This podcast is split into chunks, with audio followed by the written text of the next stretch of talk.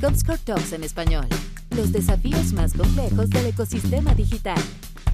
Estimados amigos, bienvenidos a un nuevo capítulo de Comscore Talks en español, donde vemos los desafíos más complejos de la industria digital. Yo soy Iván Marchant, soy vicepresidente de Comscore para Región Norte, México, Perú, Colombia, Centroamérica. Y en este nuevo capítulo, el número 57, hablaremos de las audiencias para una marca, marketing, los datos, influencer y mucho más con Julieta Loaiza, que es la VP de Marketing, Comunicación y Corporate Affairs de Nestlé, desde México. ¿Cómo estás, Julie? Te voy a decir Julie. Tengo que decirte Julie porque no, Julieta me, me suena muy largo, pero ¿cómo estás, Julie? Hola, querido Iván, muchísimas gracias. Estoy muy contenta y muy agradecida porque me permites intercambiar contigo y con toda tu audiencia un poquito de todos estos temas que nos apasionan a todos los que nos ven.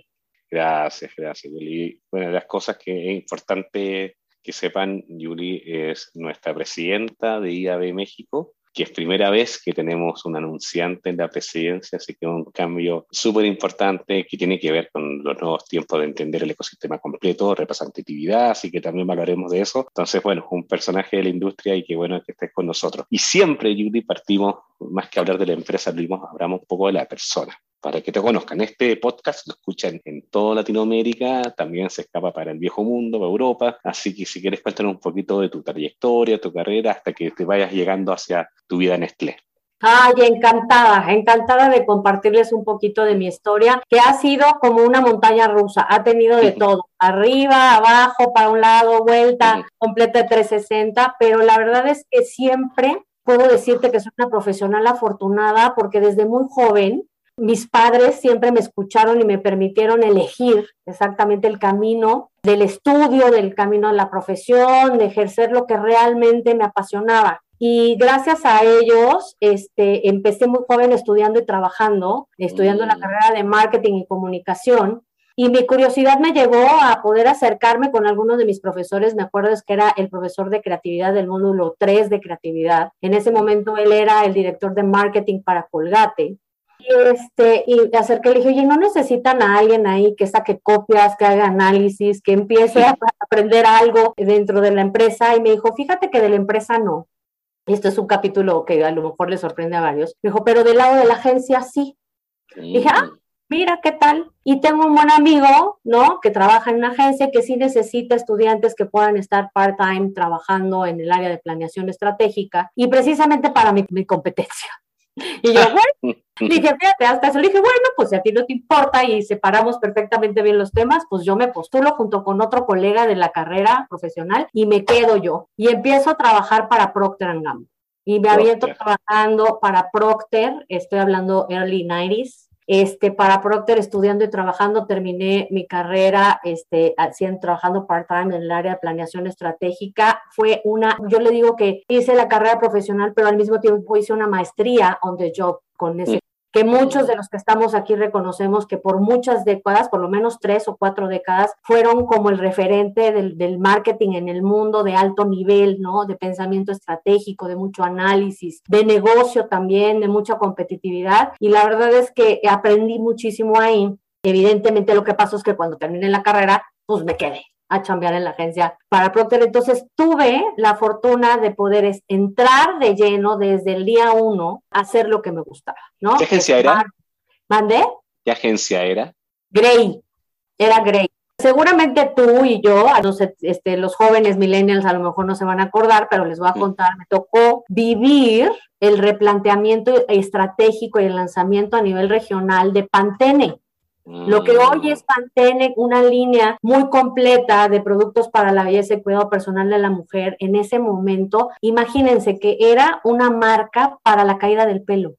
Mira lo que muy, es ahora. Muy especializada, ¿no? Entonces era romper toda esa herencia que traía una marca local, en fin, y transformarla en lo que Pantene fue hoy. Evidentemente yo no lo hice, sino fui parte de todo ese proceso. Entonces desde ahí yo me enamoré como una perdida de todo lo que tiene que ver con el ecosistema estratégico, con la innovación, con marketing puro, con creatividad, con el poder de las ideas creativas y cómo traerlas a la vida en un ecosistema completo en ese momento que transformara de verdad a una marca en un negocio súper sólido, pero además que, que, fuera tan de nicho en ese momento pero somos mujeres, y que fuera la pionera en la categoría, ¿no? De personal, uno de los casos que les puedo contar. Y de ahí me seguí a Ogilvy para manejar Mattel a nivel regional, de ahí me fui a Low Partners de cabeza de, de planning y de servicio a clientes, y de ahí me encuentro en este y me roban, ¿no? Me hacen una oferta en un momento de vida muy coyuntural, seguro tienes audiencias mujeres y una de las cosas que nos pasa a las mujeres latinas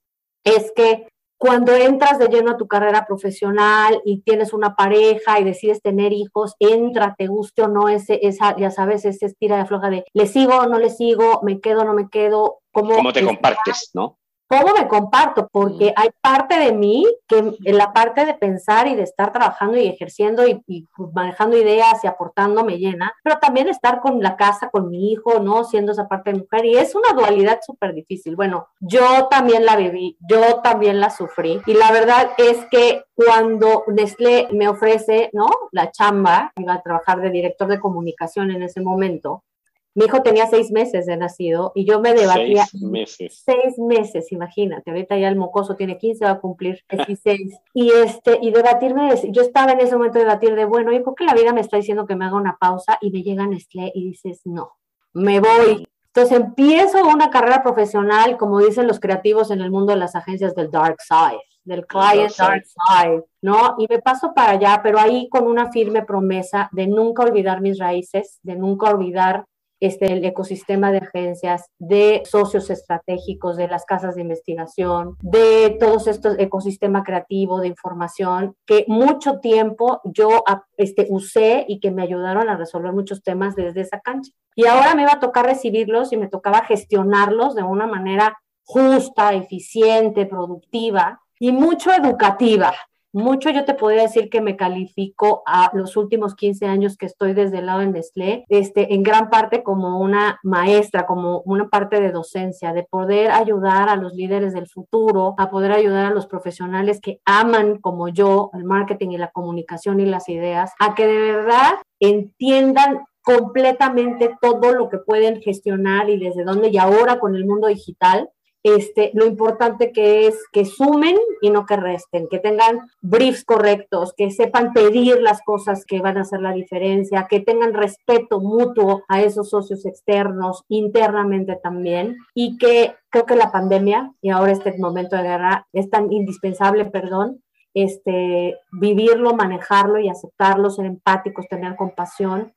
y sobre todo aprender, desaprender ciertas cosas y volverlas a aprender. De repente alguien me decía, oye, Yuli, pues tú ya no eres chavita. No, me pongo mis cremitas y me veo. Las cremitas sirven, ¿eh? Sirven, el marketing sirve. Pero la verdad es que decir es que pues, tienes una carrera profesional de ya 30 años, pero sabes en el ecosistema digital, pues ¿qué te fuiste al MIT? No, por supuesto que no. ¿Tú crees que yo a mí me voy a dar la vida para irme al MIT? Pues no. Pero pasa cuando uno ama lo que hace? Pues te documentas, te informas, vas aprendiendo, te dedicas más tiempo, este, porque eres, tienes que gestionar, ¿no? A los que nativos que realmente vienen, por ejemplo, de ese ecosistema, y no se trata de que tú sepas más que ellos, se trata de que les saques lo mejor a ellos para que puedan hacer un equipo de alto desempeño de cara a un futuro que con la pandemia era medio incierto, pero que aceleró tantas cosas, ¿no? Entonces, así a grandes rasgos, esto es lo que soy y hasta dónde he llegado en este momento al día de hoy, 4 de abril. No, increíble. Entonces debe ser de las clientes favoritos de agencia, ¿no? Ay, pues si no favoritos, la verdad es que sí me gusta tener juntas donde todas nos lo pasamos bien. Cuando estoy con los socios mm. este, estratégicos, la verdad es que es como mi recreo. Es quiero de verdad estar con ellos en un ambiente de confianza y donde sabes que haya diálogo e intercambio sincero, honesto y de alto valor. Yo sí creo que este, nosotros los anunciantes, los clientes, tenemos lo que nos merecemos, para bien o para mal. Y entonces es importante que si tú quieres tener lo mejor, todos le tiramos a lo mejor, a veces no lo podemos obtener por X o Y razones porque somos parte de un ecosistema, pero siempre tus relaciones con todos los socios con los que trates externamente, porque cuando tú sumas a un socio es porque algo te falta, ¿cierto? Cuando tú contratas a alguien es porque tienes un hueco que quieres llenar. Entonces, tienes que respetar esa calidad de neurona externa que va a venir a, decirte su óptica con sus años y con su estudio, cómo resolverlo. Entonces, tienes que honrar esa también, esa, ese trabajo y tienes que llegar a un acuerdo. A veces es violent agreement, pero a veces es un happy agreement. Total. Sí, no, y de acuerdo. Me encanta tu forma de verlo y muchos deberíamos aprender de eso, vernos al otro como socio, ¿no? No que te está quitando valor, sino que lo está agregando. Así que sí. increíble tu visión. Oye, Yuli, y, cuéntanos un poquito, bueno, Nestlé es un gigante, ok, un gigante en todas las aspectos y palabras. Danos el favor de igual de contar cómo es Nestlé en México, o sea, yo soy de Chile, tú sabes, entonces casi todas las empresas son más chiquititas acá, es enorme. Cuéntanos un poquito de Nestlé México y cuéntanos un poquito también de lo que estás haciendo hoy como Nestlé México. Bueno, orgullosamente quiero decirles y presumirles que México es el quinto país más importante para Nestlé en el mundo. Confirmado. Somos y contribuimos al negocio con tal impacto y con tal magnitud que estamos por arriba de Brasil, por ejemplo. Mira muchos otros países que tú este, ni te imaginabas. Y eso se debe a dos cosas, a que México tiene tanto talento y tantas oportunidades este, que sabe aprovechar que con la organización le sacamos el mayor jugo, ¿no? Somos el mercado piloto para toda Latinoamérica y Hispanoamérica, para muchos proyectos digitales. Ahorita estoy en un proyecto digital impresionante para la región en data collection, en data activation, en cómo conectar un ecosistema de first, second party data. En fin, es impresionante todo el potencial que nosotros tenemos porque lo vemos, ¿no? Y porque lo gestionamos y porque nos echamos para adelante, de México para el mundo. Esa es una. Y yo particularmente este, tengo la suerte de liderar un equipo más o menos de 87 personas solamente, más conectar con 135 que son de marketeros de marketing. Es decir, somos un equipo, un ecosistema de más de 200 personas, que lo que hacemos es gestionar más de 65 marcas activas todo el tiempo en un ecosistema de comunicación. Y dices, wow, eso es enorme, sí, es enorme, pero aparte tengo de Chile, de dulce de manteca, como te digo, tenemos 10 unidades de negocio, tenemos alimento para mascotas con purina, tenemos Nestlé Infant Nutrition, que son fórmulas infantiles y Gerber, tenemos chocolates, tenemos bebidas, Nescafé, Nesquik, tenemos cereales, en fin, son 10 unidades de negocio, que eso lo que nos hace es, nos da mucho espectro y versatilidad de poder movernos de una categoría a otra, pero también tener la visión este, transversal de cómo capitalizar conocimiento unos entre otros. Entonces, ¿qué me toca a mí con mi grupo de 85 especialistas? Es justo este, ser estos asesores, dar el input a cada una de estas unidades de negocio, desde media, tengo expertos de media, tengo expertos de comunicación, tengo expertos de diseño de empaque, tengo expertos de shopper marketing, tengo expertos de research, tengo expertos de relaciones públicas, expertos de corporate affairs, de responsabilidad social, todos muy enfocados y muy hechos en esos temas que cuando los metemos al Nutribullet de un negocio, imagínate el licuado poderoso que sale de información. Entonces, eso es lo que yo gestiono en todo esto. Tengo mi cachucha también para tratar, por supuesto, las audiencias de gobierno a nivel federal, estatal, municipal, este, ayudar ¿no? a la interfase de la negociación de ciertas normas y leyes, como recordarán la ley del etiquetado para todos los alimentos y bebidas que fue intensísimo para toda la industria, en fin. Y por otro lado, también sigo concentrada en Doña Chata, y la prima Isabel para que sigan amando Carnation y para que sigan consumiendo Nescafé. Y voy de un lado a otro y la verdad es que es fascinante, no, no me aburro nunca. Quizás por eso viene, te calza también Nestlé por el mundo de agencias que venías, porque trabajas con marcas con distintos públicos, ¿no? El consumidor de café, que puede coincidir también con el que tiene su perrito y, le da purina, y también tiene que echarse un expreso más rato. O sea, debe ser como interesante, es como vivir dentro de una agencia, ¿no? Un poco, con tanta marca distinta. Entonces, como la agencia dentro de la organización. Exacto. Lo acabas de resumir muy bien, Iván. Qué bien. Y aparte te lanzaste como presidenta de IAB México, como dije al principio, es primera vez. Yo, he estado en IAB desde que llegué a México, unos 14 años, y, justamente comenté, ¿te acuerdas? Esta reunión que tuvimos ahí de consejo directivo, que eran nuevos tiempos, porque hace 10 años nos sentábamos con los medios y agencias y decía, oye, ¿y por qué debería haber un anunciante? Y habían voces que sí, que todavía no, que no había etcétera, pero ya es, muy distinto. El ecosistema IAB, no me acuerdo el número perfecto, Yuri, quizás tú sabes cuántos anunciantes hay, entre 20 y 30, no me acuerdo el número perfecto. Sí, más o menos, sí. Entonces ya es, digamos, hiper representativo los que realmente son los que ponen el dinero al ecosistema, porque no hay otro aportante el dinero al ecosistema que son los anunciantes. No, no, las agencias de investigación no ponemos dinero, las agencias no ponen dinero, los medios no ponen dinero, ustedes ponen dinero y después, digamos, hay una cadena de valor, obviamente, que tiene que darle valor a ustedes. ¿Cómo llegaste al tema de IAB y cuál es tu gran visión o tu, y, tu visión de transformar a lo que era una conversación entre medios y agencias, algo que sea totalmente inclusivo entre las tres partes, agencias, medios, anunciantes, bueno, y todo lo que va atrás, ¿no? Investigación, etc. Fíjate que esto, cómo llegué a la IAB y esto que, que, veo de alto valor para la IAB, para mí, para la organización que represento, para todo el ecosistema del que ahora formo parte desde esta posición de la presidencia, llegó a mí en México. Fíjate qué loco. Yo estuve este, cuatro años y medio trabajando en Nestlé, Estados Unidos, gestionando la comunicación de las marcas en Estados Unidos para todo el mercado americano y también para este multicultural hispano, afro y Asian American. Y escuchaba de la IAB, pero la IAB de Nestlé en ese momento, como yo no lo gestionaba, no gestionaba todo el ecosistema digital nada más de una parte, no entré y lo oía a lo lejos, pero siempre me dio, ya sabes, como curiosidad. Yo llego a México y mi antecesor me dice, de una vez te digo que somos de los primeros anunciantes que estamos sentados en esta mesa y que le veo alto potencial y a él le agradezco esa claridad y ese enfoque porque lo que hizo en mí fue ese gusanito que yo tenía, fue ponerle atención y focalizar exactamente para entender. De en un entorno que ya se veía evidentemente digital en México, ojo, en Estados Unidos hay marcas, por ejemplo, que yo terminé gestionando con puro digital en, la mm. categoría de chocolates, por ejemplo, cuando yo regresé a México en el 2018, no tenía cero inversión en offline. Todo era digital, cero, al 100% digital y se movía mucho en e-commerce y se movía mucho este, en las plataformas. imagínate, yo generaba los contenidos, aunque no gestionaba toda la compra y toda la planeación y todo, no tenía profundidad en el tema. Entonces, cuando yo llego acá, me llama muchísimo la atención y decido de verdad enfocarme y dedicarle parte de mi tiempo a la IAB. Y descubro, gracias a Dios, Dios nos pone el camino y uno tiene que tomarnos de, a ver, te estoy aventando este lazo, agárrate bien porque te va a ser útil. Y eso fue lo que pasó justo cuando llego a México y empiezo a darme cuenta que el ecosistema digital, la compra programática tenía mayor relevancia, que había categorías en que teníamos que cambiar el mix y empezar a incrementar, etcétera, etcétera, viene pandemia.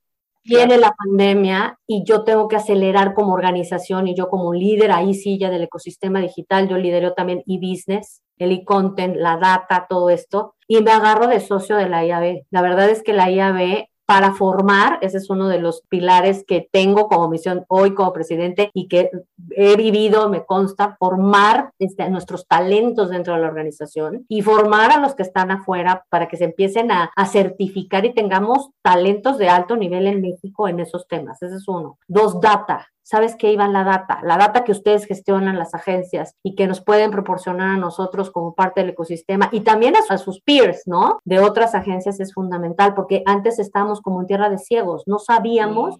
Intuíamos por dónde caminar, leíamos algún artículo en Adweek, en Advertising Age o en algún foro, pero eso en México tiene sus no, no puedes espejearlo tal cual. Entonces, la data que se empezó a gestionar, las encuestas este, que hacíamos a toda la industria, calificarlas, eran como una brújula, que por lo menos a mí y a varios nos ayudaban a decir, mira, va por allá la cosa, va por acá. La tercera, y que fue también sumamente importante y que hoy es fundamental, la productividad. El poder ayudar a darle visibilidad a todos los que tienen y participan en un rol dentro del ecosistema digital para que veamos y tengamos visibilidad de sus servicios, de la calidad de los mismos, de sus certificaciones tecnológicas, de sus casos. Están las mesas de trabajo en donde ahí el que no quiere aprovechar el conocimiento y intercambiarlo no va a pasar, como decimos, maceta del corredor. Hay tan intercambio de conocimiento que eso nos va a ayudar a todos, saber cómo resolver y cómo movernos más rápido. Y por último, y sin duda, la calidad de la comunicación y de los contenidos que gestionamos, ¿no? Todo el tema ético del manejo de la, de la data, todo el tema ético, ¿no? Del comportamiento. Ahorita traemos Hoy amanecí con un reporte del el tema de la ley de medios, no sé si saben, pero el, el, año pasado nos amanecimos, ¿verdad? Una aprobación de una ley que se dio a las 4 de la mañana y amanecimos todos así de, pues que ya no puedes comprar ni ejercer la venta de tus servicios de medios así. Dices, ¿cómo es posible? Y gracias a que el gremio estaba muy bien, este, por lo menos dentro de la IAE, muy bien organizado, em, pudimos empezar a tener pláticas, ¿no? Cada quien desde su trinchera, porque los más, por ejemplo, con esta ley, los más implicados eran los medios, los que compran En el ecosistema digital para nosotros, los clientes, todos esos espacios, todas esas este, eh, oportunidades de, de, poder darle alcance de nuestros contenidos, a poder organizarse y tener una postura también ante una ley de esta naturaleza. Y nosotros no ser juez y parte, sino ser un acompañante justo a la medida de, del ecosistema, porque en la medida que a los medios les va bien, nosotros también recibimos beneficios y por consiguiente nuestras marcas este, nuestros servicios y los consumidores. Entonces, te estoy contando varios ejemplos, pero eso es lo que a mí me apasiona de estar hoy, ¿no? En la IAB, más que en este rol de presidencia, de poder vivirlo, de poder verlo y de poder este, aprovecharlo para el bien común. Yo creo que la, mi principal motivador y driver es que sí quiero y sí me gustaría que todos nos viéramos beneficiados por igual. Oye, y bueno, la visión la tienes clarísima por lo que viviste en Estados Unidos, las metas que tienes dentro de Nestlé.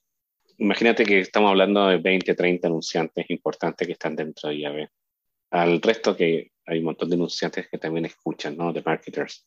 ¿Qué les dirías? ¿Por qué deberían estar atentos a lo que está sacando IAB? ¿Por qué deberían estar participando de IAB? ¿Cómo, ya contaste un poco cómo lo ven ustedes, pero al, al anunciante mediano, al anunciante de empresa mexicana, ¿qué beneficio le puede sacar?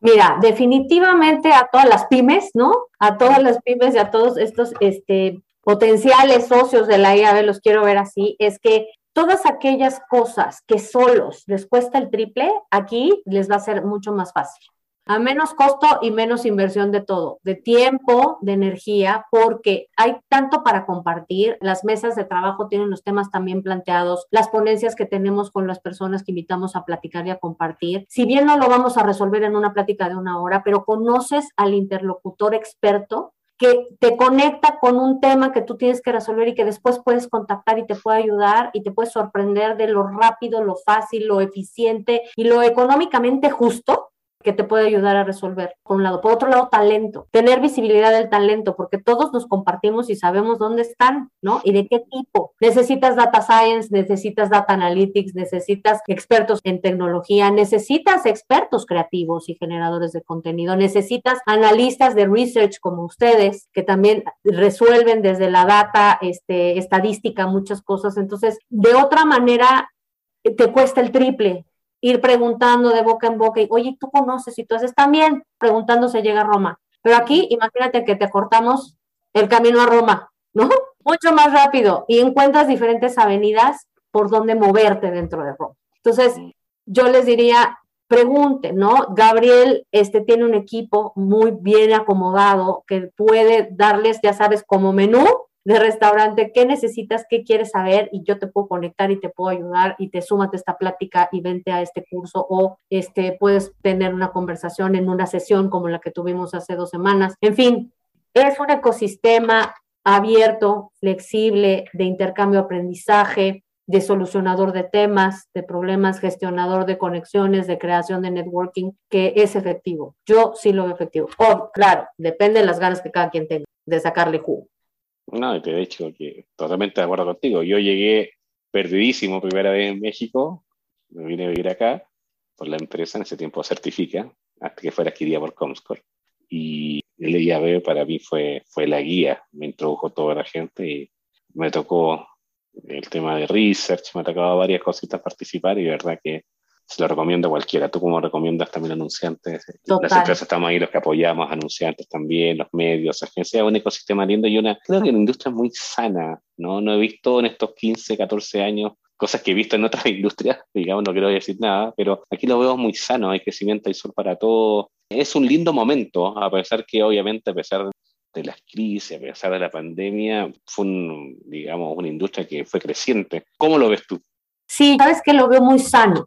No hay ese rollo egocéntrico todavía de poder hay, coincido contigo, a mí me toca este, participar en otras cámaras, en otros consejos, en otros este, foros, eh, donde ya hay una posición muy clara y si no entras en esa posición, como que eres el miembro incómodo, el anunciante incómodo porque estás siendo demasiado vocal o estás retando mucho el status quo. Aquí creo que es lo contrario. Nos encanta que nos señalen las cosas que todavía tienen oportunidad, porque es desde un genuino lugar de que como no hay verdad absoluta, son temas que todo el tiempo están cambiando. Cuando hay un señalamiento de, oigan, ¿ya pensaron en esto? Madres, no lo hemos pensado. Buen punto. A ver, échalo. ¿Cómo lo haríamos? ¿Qué lo haríamos? Eh, ¿No? A veces llegamos a un buen término de sí, es el momento. A veces decimos, no, lo vamos a poner en el parking lot, pero está presente ahí para que se pueda gestionar. Entonces, y todos tienen voz. Y todos opinan y todos ponen temas en la mesa para poderlos ir avanzando. Si se pueden solucionar en ese momento, también el pragmatismo. Si se pueden solucionar en ese momento, se solucionan. O si tiene que haber conexiones con otros más para poderlo platicar, dialogar y cerrar, se hace así. Y yo creo que también tiene que ver mucho con los temas per se, ¿sabes? En todo este ecosistema digital y tecnológico tampoco hay tanto tiempo, este, Iván, porque si te la pierdes hoy, dentro de un año ya cambió la jugada. Ya no está así. El ejemplo perfecto que ahorita es del dominio público es el, el mundo sin las cookies. Que ahí viene el logo, ahí viene el logo de las cookies, pero te lo anunciaron. Entonces, rápido todos podemos decir, a ver, ¿cómo le vamos a hacer? Vente Meta, vente Google, vente este, agencias, vente creativos, vénganse los marqueteros, a ver, ¿cómo vamos a organizar nuestra data de tal manera que podamos sobrevivir y seguir un desarrollo este, en el ecosistema digital con otras reglas, porque era parejo, a todos nos iba a tocar. Todos, todos, entrábamos a la negociación de cómo lo íbamos a hacer o todos nos iba a ir del carajo, ¿no? Sí, totalmente. Es temas así que, que no hay postura, que no hay una sola, todos cómo hacerlo mejor posible. Sí, tiene sentido, verlo como industria más aún. Y yo creo tanto en, la asociación y obviamente, como tú bien dices, Gabriel ha hecho un equipo interdisciplinario, maravilloso, grande, el más grande de Latinoamérica, así que pero se nota el apoyo, ¿eh? se nota el soporte a las marcas, a nosotros, las agencias, a los medios, etcétera. Así que Ay, qué impresionante. No, sí, es un gran apoyo. Y dentro, dijiste algo muy interesante ahí, el tema de los datos. Imagínate ustedes, ponte por favor la cachucha de, de un ratito ustedes con todo lo que manejan datos, no sé, los sitios, han creado sitios, yo me acuerdo, para juntar también datos de recomendaciones a mamás, tienen datos de todos los usuarios de, no sé, una marca que me encanta, me encanta que es justamente mm. la casita que me estoy tomando de tu marca. Muy bien, incrementa el share. Y, cosas por el estilo. Y cuando llegó este aviso de las third party cookies que iban a morir, morir dentro de Chrome, que es, bueno, 65-70% del share promedio global, claro, ¿Cómo fue esa experiencia? Porque uno viene con lineamientos internacionales, que es a ustedes, hoy está pasando esto, internacionalmente vamos a hacer esto, tú empezaste a escuchar acá lo realmente que había. ¿Qué recomendaciones das desde el punto de vista, digamos, de una VP de marketing para el manejo hoy día de los datos y lo que está pasando con la muerte de las cookies? ¿Cómo lo están viviendo ustedes dentro y qué puedes recomendar a los que están escuchando? Bueno, mira, la verdad es que lo primero lo acabas de plantear muy bien. Sí, somos una empresa global y tenemos que ponernos de acuerdo también a nivel global de cómo nos vamos a mover, siempre privilegiando la privacidad de la data y respetando a cada uno de los seres humanos que decide compartir, ¿no? Entonces, todo el tema de la privacidad de la data, todo el respeto que tenemos que tenerle a ella es, primero, es fundamental. Segundo, es la clasificación de esa data existente y el collect de más data este, de una manera mucho más pensada y estratégica. Me explico, empezar a diseñar estrategias de valor por el intercambio de la data tienen que ser, y valor no estoy diciendo, a ver, te doy 20% de descuento y dame tus datos, no. Esa es una manera, sin duda, ¿no? Pero no hay modelo sostenible de nadie que le esté metiendo dinero para que haga el exchange, ¿no? De la data. Mm. No, me requiero, el valor empieza a tener otro nivel de calidad. Los contenidos son fundamentales. Las estrategias de los journeys famosos, de los viajes de un, consumidor requieren de mayor atención y de mayor precisión para que entonces tú de verdad puedas comunicarte con alguien que te va a ceder tu data porque de verdad quieren te hablar una relación contigo. Fíjate lo que te digo. No nada más registrarte para recibir un cupón o registrarte y entrar da su gana. No, que quiera de verdad hacer un intercambio de muchas cosas de información, de entretenimiento, también de valor este, de transaccional, de solucionar. Nos convertimos todos, en, más bien no nos convertimos, tenemos el deber y la responsabilidad de que esa conversación sea bien informada, sea veraz, sea entretenida, sea relevante, muy creativa. Entonces, ves, empiezas a sumar que tú solo como anunciante no lo puedes hacer. Necesitas a tener expertos que te van acompañando para ir aprendiendo junto contigo. Porque la data va a estar ahí, pero si tú no la sabes usar de la manera correcta, si tú no le sabes sacar el mayor este, provecho activándola con ese ser humano, no te va a servir de nada. Si tengas calificado y perfectamente haber acomodado en segmentos, en audiencias, ¿no? Y la quieras hacer cross category. Si no la entiendes de fondo y no tienes aquellos que te ayudan a analizarla y encontrar los insights, yo siempre digo, la data habla. Sí, puedes tener unos dashboards maravillosos y mira cómo va la intensidad acá y no, mira el brand linkage cómo va acá, pero mira también, sí, pero ¿y eso qué me está diciendo? ¿Que alguien está contento o no? ¿O que a alguien le gustó qué y por qué? tienes que interpretarla para poder usarla de una manera correcta a favor del usuario, de ese consumidor y de ti como anunciante. Entonces, no es fácil, porque ahorita te lo cuento y dices, uy, teóricamente suena bien padre. Sí, pero cuando la tienes que gestionar y te tienes que poner otra vez en el lugar ético, con responsabilidad, pero también entendiendo que la marca tiene que tener una personalidad y una conexión, ahí es donde empieza la verdadera gestión de todo este tema, de todo este ecosistema. ¿Dónde ves el problema más grande hoy día? En la colección, yo no creo, en la interpretación, en la privacidad, en la empresa promedio. Quizás tú vienes, como digo, en corporativo, quizás vienes con lineamientos muy claves, pero en México, por lo que tú sabes, que escuchas, ¿dónde está la oportunidad? ¿Más en el análisis? ¿Más en la recolección? Yo creo que está en la recolección definitivamente, en el collected data, porque collected data es cualquiera se puede registrar.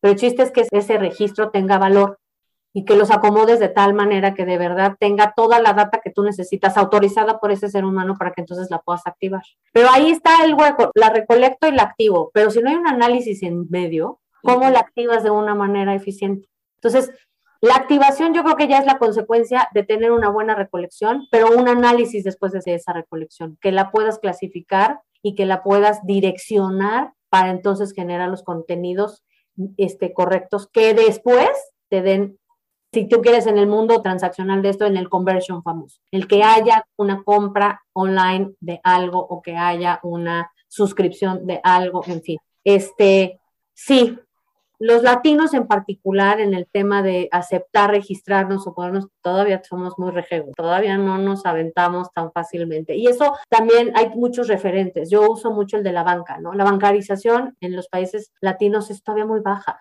muy baja. Otro cosa, otro factor, y la banca, porque no es la banca de que vayas a la sucursal, es que ahora la banca tiene un alto, este, una alta gestión digital. Y luego de ahí se suma otro factor, que es la conectividad. El Wi-Fi es carísimo en general en Latinoamérica. Al tener una conectividad abierta, no es tan fácil encontrar a todos los países. México es uno de los países más caros para poder, para tener conectividad, para contratar los servicios de Wi-Fi. Entonces, eso también. Y entonces, si le sumas a eso y yo quiero como marca alcanzarte, ¿tú crees de verdad que alguien que va en el transporte público, en el metro, que tiene conectividad propia, pagada de su amigo, ¿no? Amigo Kit, de su plan va a gastarse 30 segundos de un video que pesa más de X megas, pues no, no lo va a hacer. Tienes que ser mucho más efectivo para que en esa interacción, en ese clic, te diga que sí, se quede 5 o 10 segundos y le interese y te dé clic para poderte compartir después sus datos. ¿no? Entonces es, es todo un arte, se está convirtiendo esto en un arte de verdad de estudio y de poder estandarizar y masificar este tipo de aprendizajes como el que te acabo de contar. Aquí además México no es iOS, es Android, que son los celulares que tienen menor este, resolución pero mayor penetración y que tienen estas condiciones de uso. Qué lindo lo que dices, que realmente igual está, hay que pensar, hay que ponerse los pies del consumidor, ¿no? O sea, puede llegar a tremenda campaña de video desde Suiza, así impresionante, con una calidad 4K HD, pero si los dispositivos no están para eso, perdiste la oportunidad de una buena experiencia de marca. Pues uno puede pensar global, pero tiene que ejecutar local. Y eso debe ser muy interesante, las discusiones que cuando vienen con, oye, la penetración de 100% quizá ya en Europa, ¿ok? Y acá llegamos 70%, es masivo, sí, totalmente, pero no es igual. Y donde el mayor, como tú dices, share de, de usuarios, nosotros mayores de 18 años usando Android, medimos como 50 millones de personas, 48 millones, contra 10, 12 millones de personas con iOS. Es la masa, ¿no? Exacto. Adaptemos, ¿no? Esos contenidos a la realidad de un usuario. Ojo, que no se trata de hacerles cosas chafas y feas No, no, no. Se trata de que adaptes a su realidad un mensaje de tal nivel de engagement que a pesar de que tiene un, Android con un amigo Kit Plan, le guste quedarse por lo menos un minutito. Si se queda un minutito a verte, uff, ya lo hiciste. Imagínate, un minuto de su vida. No, está bien. Oye, Yuli, y otra cosa que le, bueno, le preguntamos a todos los anunciantes que están en el podcast es muy de moda, obviamente, social media, influenciadores. ¿Cómo visualizas tú cuándo realmente una inversión en influenciadores tiene sentido y cómo les ha funcionado a ustedes? A ver si también puedes recomendar algo sobre eso o aprendizaje sobre ello. Sí. Aprendizajes más que todo. Fíjate que no he logrado en los últimos 3, 4 años poder tener un estándar o poder tener unas reglas de oro de do's and don'ts de lo que tienen que hacer con influencers. Es imposible controlarlos y te voy a decir por qué, el factor humano. Un influencer puede ser medio, puede ser generador de contenido, ¿no? De cómo lo ve, pero es humano y tiene comportamientos a veces muy estables y lógicos y de acuerdo a sus valores, creencias, principios y a su rol en las plataformas y a su rol de comunicador, pero a veces flaquea. Y si tú, como todos, ¿no? Y a veces tiene sus altibajos, y si tú haces una sociedad con alguien así, es como cuando contratas un celebrity y tú no sabes que le vaya a salir algún trapito al sol por ahí de los medios, es exactamente lo lo que tienes que hacer o lo que me ha funcionado más a los influencers es de verdad, si, si voy a hacer alguna una campaña específica, sí tratar de que sea corta pero efectiva, ¿sabes? Muy, muy enfocada a un tema en, concreto. Te pongo un ejemplo, el ecosistema de mamás y de Baby and Me. Nosotros tenemos la plataforma de Baby and Me, que es, tiene como principal objetivo informar a todas las mamás o futuras mamás que quieran poder consultar a un pediatra, a un ginecólogo o a, una, a una red de mamás de soporte desde hoy amanecí que quiero llorar porque tengo la hormona hasta arriba, hasta de, híjole, quiero encontrar el menú perfecto para irlo probando para mi bebé cuando nazca, porque hay así, ¿no? Hay mamás muy emocionales y muy pragmáticas y hay otras perfectamente ortodoxas que quieren tener todo milimétrico. Y ese ecosistema se mueve desde contenidos que nosotros este, generamos en la página muy bien este, soportados, este, científicamente comprobados. Tenemos a, puras personas profesionales certificadas por si tú quieres hacer una consulta, pero también tenemos ecosistemas donde las, las mamás tienen voz y se mueven solas. Y de repente hacemos sesiones con influencers, ¿no? Y con ciertas mamás influencers de diferentes tipos y de diferentes perfiles.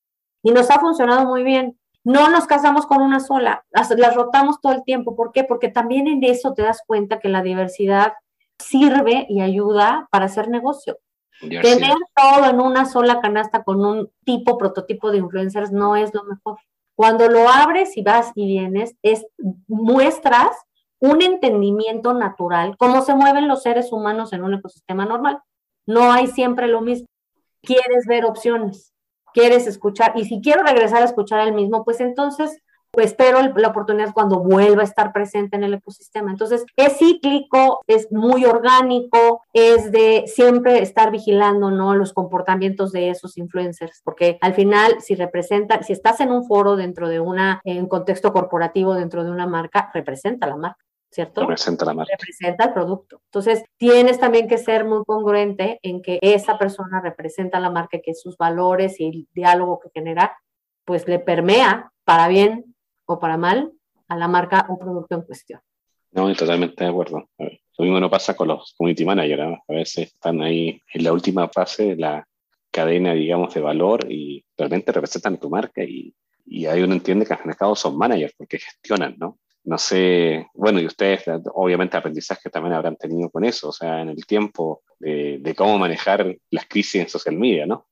Bueno, de ahí te puedo decir que en algún momento, justo en un foro de la IAB, yo acababa de llegar de Estados Unidos. Estuve ahí. Ah, el de Crunch. Estuviste ah. con el de Crunch. Crunch. Qué cosa, qué cosa tan difícil, porque además, este, como en un segundo, ¿no? De un community manager con una información mal manejada, mal manejada por esa persona en su rol y mal manejada por nosotros como organización, este, golpeó a una marca en, como negocio y como reputación, ¿no? Entonces, y nos tardó cinco años recuperarla. Cinco años. La, perdimos en una semana y nos costó recuperarla cinco. Entonces, lo que dices es cierto. No, nunca subestimes ni minimices el poder de los usuarios y el poder de las plataformas y las redes sociales. Este, y tienes que ser como, después de eso, por supuesto, tenemos muchos candados, tenemos muchas políticas, tenemos procesos, hay tomadores de decisión en una matriz de RACI, que quién es accountable, quién es responsible, quién es consultant, quién es informed para ciertos temas, este, hay un escalamiento de temas, hay un mm. always on también, hay protocolos que de a partir de ahí, pero es como decía mi abuela, una vez este, que se ahogó el niño, tapen el pozo. Tapen el pozo. Sí, o sí nos tocó así, ¿qué te digo? También uno tiene que reconocer lo que le pasa como organización. Entonces, sí. pero aprendan de mí como organización, pongan filtros. Y le puede pasar a cualquiera, ¿no? Si hay un montón de casos de marca y el tema es simplemente, creo que el tema que dijiste, el tema de los candados, revisiones, etcétera, y que el manager, al fin y al cabo, es un manager, al fin y al cabo, maneja tu marca, presenta tu marca, igual que los influencers que gastan un rato. Hay que tenerlo ahí, no hay que dejarlo ahí como el ladito que casi se manejan solos. Eh, hay que cuidar la marca, ¿no? Sí, y sabes que Iván acabas de decir algo. De repente nosotros como anunciantes y las agencias también, cuando gestionan ellos el community management, creen que son los minions, ¿no? Ellos nada más están en... No, no, no, no, no, no, no. Son verdaderos héroes este, o X-Men que están ahí porque tienen que tener este, la habilidad y el entrenamiento y la supervisión de levantar cuando hay algo que puede convertirse en una crisis y deben de echarse para atrás o pueden echarse para adelante cuando pueden y tienen el entrenamiento. Es una constante y además es un grupo de personas bien volátil no duran. ¿Por qué? Porque no puedes quedarte toda la vida 20 años de community manager, pues son chavos que también quieren crecer, pero lo que sí es, es desarrollar, es hacer escuela y es cuando esto, por ejemplo, regresando a mis orígenes, ahorita me hiciste recordarme con esto de Procter, si no importa la marca que te toque y no importa el gerente de marca que llegue hoy a manejar esta marca, esta marca se honra, se respeta y a partir de aquí tienes la obligación de aquí hacia mejor, no para peor. Tampoco no puedes cambiarle cosas porque a ti se te ocurre porque acabas de llegar a ser gerente de marca de esta marca. Tienes que respetar a tu ecosistema. Hay un governance claro, pero lo que sí puedes hacer es de aquí para arriba lo que quieras, siempre para mejor. Y es exactamente lo que pasa desde el punto de vista, ¿no? En este ecosistema. Eres un community manager, lo haces muy bien. Cuando te vas a mover, tu responsabilidad es hacer el traspaso correcto y honrar todo ese aprendizaje en tu carrera profesional, a donde quiera que vayas. Genial, me encanta el consejo. Y casi llevamos una hora conversando. Y a todos, a todos, rápido. Y a todos, si le preguntamos, tú en tu posición, digamos, eres una vicepresidente de marketing en una empresa internacional, una mexicana con una carrera increíble que también le tocó a Estados Unidos, o sea, en agencia, ¿Qué les puede responder? Bueno, recomendar. También hay, hay chavos, chavitas que están estudiando que también en Latinoamérica ven este, este podcast, escuchan este podcast y, y quieren aprender poco de, de, la gente que está haciendo historia, haciendo marketing. ¿Qué les puede recomendar? ¿Cómo tú te mantienes al día? ¿Cómo te actualizas? Porque realmente pasan tantas cosas cada rato frente a nuestros ojos y es muy rápido. ¿Cómo Julie se mantiene al día? Fíjate que yo tengo una, un plan muy claro que tiene dos partes las competencias de liderazgo y las competencias funcionales para Julie, ¿ok? Las competencias, y voy a empezar por las de liderazgo porque uno de mis compromisos en este momento ya de mi carrera es formar líderes del futuro, empáticos, compasivos, extremadamente abiertos a la diversidad, a la inclusión. Yo sé que eso es un tema muy este, usado y todo, pero es real. La diversidad y la inclusión incluye el día a día de escuchar a alguien y respetar sus ideas y sus propuestas cuando te reta a algo que tú crees que es lo mejor. A escuchar y siempre, siempre, siempre hacerlo desde el lado humano primero. Eso es, mi competencia de liderazgo es algo que yo todos los días aprendo algo y trato de ejercer ese músculo desde la pasión por lo que hago y desde mi genuino interés de formar esos líderes. Y la competencia funcional es todos los días puedes aprender algo. Y no se trata de que te metas a Harvard Business School es que a leer el podcast o digo, a leer el artículo te metes un podcast. Eso por supuesto que te sirve, pero una conversación como esta que tengo tú y yo y que al que tú me preguntes y al que yo te platiqué, estoy aprendiendo de mí misma, me estoy escuchando y estoy viendo de, ay, sí, cierto, ¿qué ha pasado con esto? ¿Por qué no lo había visto? Lo tengo que retomar. Todos los días los seres humanos tenemos una capacidad funcional de aprender, de los otros o autoaprender. Y si estás chavo, ¿no? Y estás estudiando todavía, y estás decidido porque decidiste estar ahí estudiando eso porque es lo que amas, mete la candela, prepárate bien, hazlo muy bien y luego consigue la chamba de tu sueño. Sí se puede. Toca las puertas, empújate a ti mismo para que llegues en un punto en el que quieres y de ahí sigue constantemente aprendiendo y desaprendiendo, aprendiendo y desaprendiendo. Nuestro cerebro es como un, hardware que también tiene que vaciarse de vez en cuando para volverse a recargar de nueva información, si no vas a estar obsoleto. Entonces, esas dos cosas son las que yo todas las mañanas me levanto y digo, ahora que voy a aprender de liderazgo y ahora que funcionalmente le voy a aprender a quién y de dónde. Y siempre te sorprendes. La curiosidad siempre es un motivador este, de vida y de ilusión y de esperanza para quien sea. Y se puede ser curioso hasta las últimas etapas de la vida, ¿eh? no, no solamente para los jóvenes, para todos, ¿no? Todo en cualquier momento de tu mm. vida. La curiosidad es maravillosa. Yuri, de verdad que te agradezco el tiempo, has sido muy empática, gracias, por, yo sé que andas corriendo por todos los temas, el tremendo equipo que manejas también, más el tema de IAB, también aprendemos de ti, gracias por recomendar a la gente de industria en Latinoamérica cómo lo está viviendo dentro de una gran empresa, gracias también por involucrarte a nivel de industria, como lo estás haciendo para que los anunciantes también tengan un ejemplo en Latinoamérica de que tienen que involucrarse en temas de industria también y no dejar que solamente la agencia y los medios resuelvan todo, creo que es un muy buen ejemplo. Y entonces, cuéntanos tus últimas palabras antes de cortar. Ay, pues mis últimas palabras, señores, este mundo, la única constante es el cambio.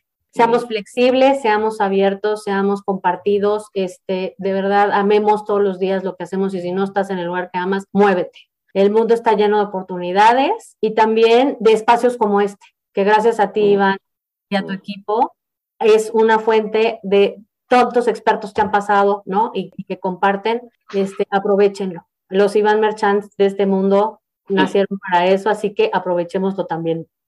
Gracias, Julie. Gracias por el tiempo nuevamente y obviamente un gusto tenerte acá. Gracias. Fue Rita Loaiza, VP de Marketing en México, presidenta también de IAB en México fue un gusto conversar contigo y bueno, coincidimos pronto dentro de esas reuniones de llave. Cuídate mucho, Julie.